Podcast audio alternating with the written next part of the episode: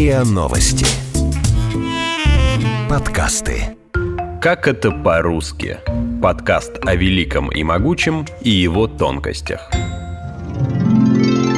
Восток – дело тонкое. Почему белое солнце пустыни цитируют по сей день? Камера, мотор, 50 лет назад с выходом на экраны «Белого солнца пустыни» в языке киноведов появилось новое слово – «истерн». Так назвали новый жанр, который погонями и перестрелками был очень похож на своего старшего брата вестерн. Приключенческие фильмы, действия которых происходили преимущественно на юге, по аналогии с жарким и пустынным Диким Западом, снимались в Советском Союзе и раньше, но первым истерном принято считать именно историю красноармейца Сухова. Начало 1920-х годов. Восточный берег Каспийского моря. Закончилась гражданская война, но в Северной Азии все еще орудуют банды басмачей. Красноармеец Федор Сухов возвращается в Самару к жене Катерине Матвеевне. В пути вышла заминка. Главному герою, как сознательному бойцу, поручили сопроводить группу товарищей с Братского Востока. Группа товарищей — это гарем бандита Абдулы. Сухов регулярно проводит перекличку среди вверенных ему женщин. Джамиля, Зарина, Гюзель, Саида, Хафиза, Зухра, Лейла, Зульфия, Гюльчатай. Гюльчатай!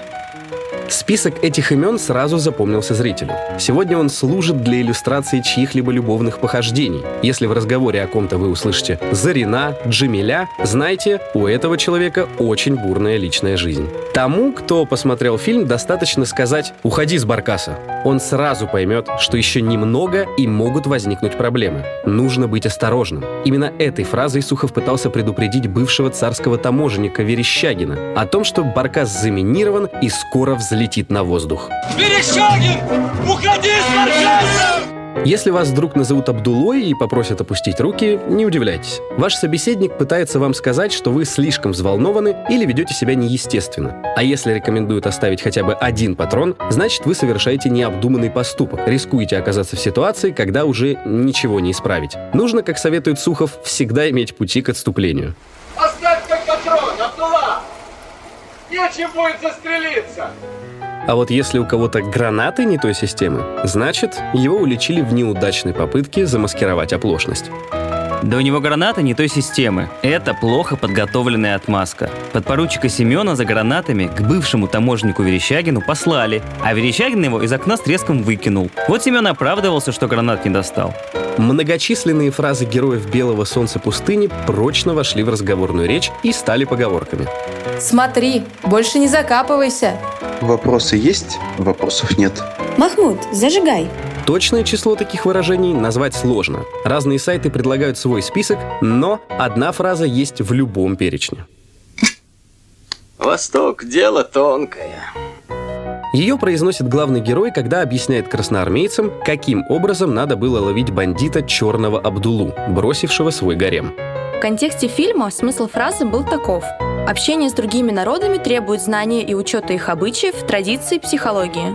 В народе так говорят по отношению к ситуациям неоднозначным, требующим особой осторожности. В случае с народным употреблением слово «восток» можно заменить словом, более подходящим по контексту.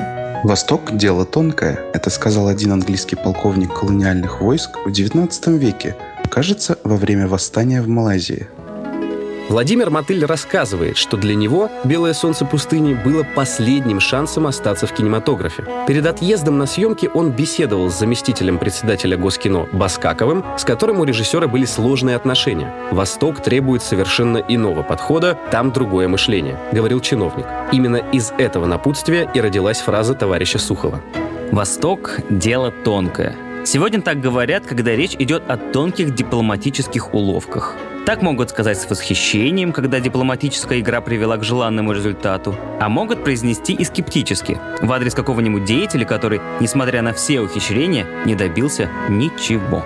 Само слово «тонкое» означает не материальный аспект, а оттенки чувств, когда многое можно сказать поворотом головы, движением глаз, где-то промолчать. Молчать предпочитает немногословный Дыхканин Саид, которого от мучительной смерти в пустыне спасает Сухов. Но даже у него есть фраза, ставшая крылатой. Ты как здесь оказался? Стреляли? Если нам не хочется объяснять причину своего поступка, достаточно одного слова – стреляли. И сразу становится ясно – всему есть свои причины. Любовью к краткости отличаются и умудренные опытом аксакалы, которые за весь фильм произносят всего три слова. Здорово, отцы! Прощения просим. Где взяли? Давно здесь сидим. Эта фраза сегодня стала ответом на недоуменные взгляды людей, которые удивляются чьим-либо обширным познанием. А ничего удивительного. Кто давно здесь сидит, например, работает на одном месте, имеет ответы на все вопросы. Камера, мотор. Таможня дает добро.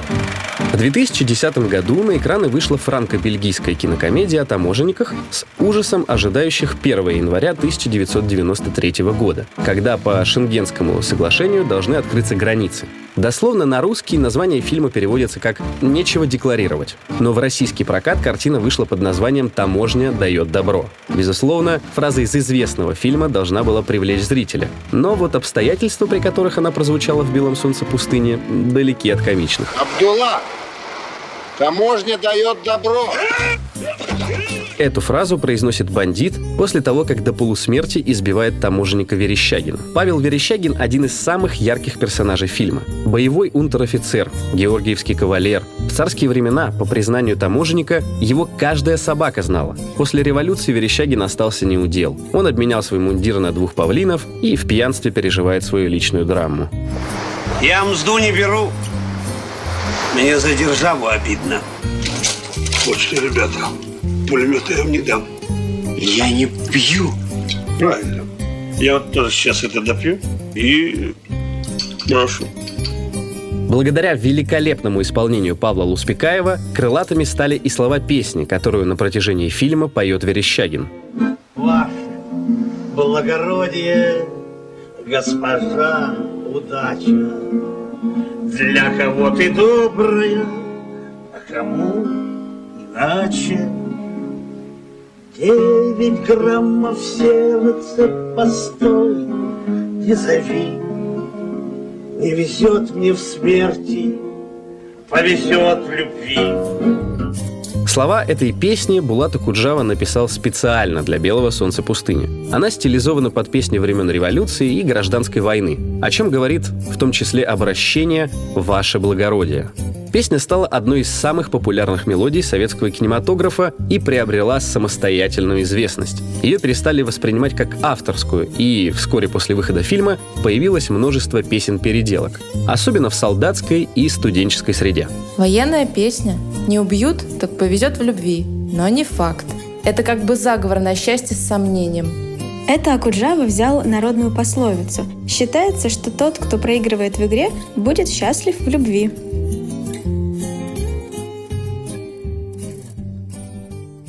Камера, мотор. Гюльчатай, открой личика.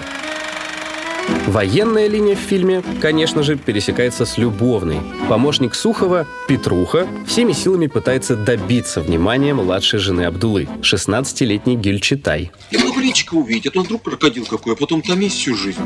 До выхода на экраны «Белого солнца пустыни» тема жизни в гареме на советском экране была представлена, пожалуй, только песней из фильма «Кавказская пленница». Если б я был султан, я б имел трех жен. На месте такого султана по неволе оказался красноармеец Сухов. На протяжении всего фильма он пытается доказать женам Абдулы, какие прекрасные перспективы открывает перед ними советская власть. Вы будете свободно трудиться, и у каждой будет отдельный супруг. Но женщины не готовы к новой жизни. Обычное поручение Сухова Гельчатай воспринимает как знак особого внимания и спешит сообщить это остальным женам. Если вы услышите эту фразу в офисе от выходящей от начальника сотрудницы, не торопитесь делать пикантных выводов. Она всего-навсего получила от шефа задание и, возможно, не самое простое. Гельчатай искренне не понимает, почему товарищ Сухов ею не интересуется и от всей души сочувствует его супруге. Одна жена любит, одна одежду шьет, одна пищу варит, одна детей кормит. И все одна. Ничего не попишешь. Тяжело. Конечно, тяжело. Но сердце Сухова принадлежит Катерине Матвеевне. В каждом письме он находит для нее новые и новые эпитеты. Ненаглядное, любезное, бесценное, единственное и незабвенное. Только дыхание у меня сдавливает до крайности. Будто из пушки кто в упор саданул. Есть чему поучиться современным влюбленным.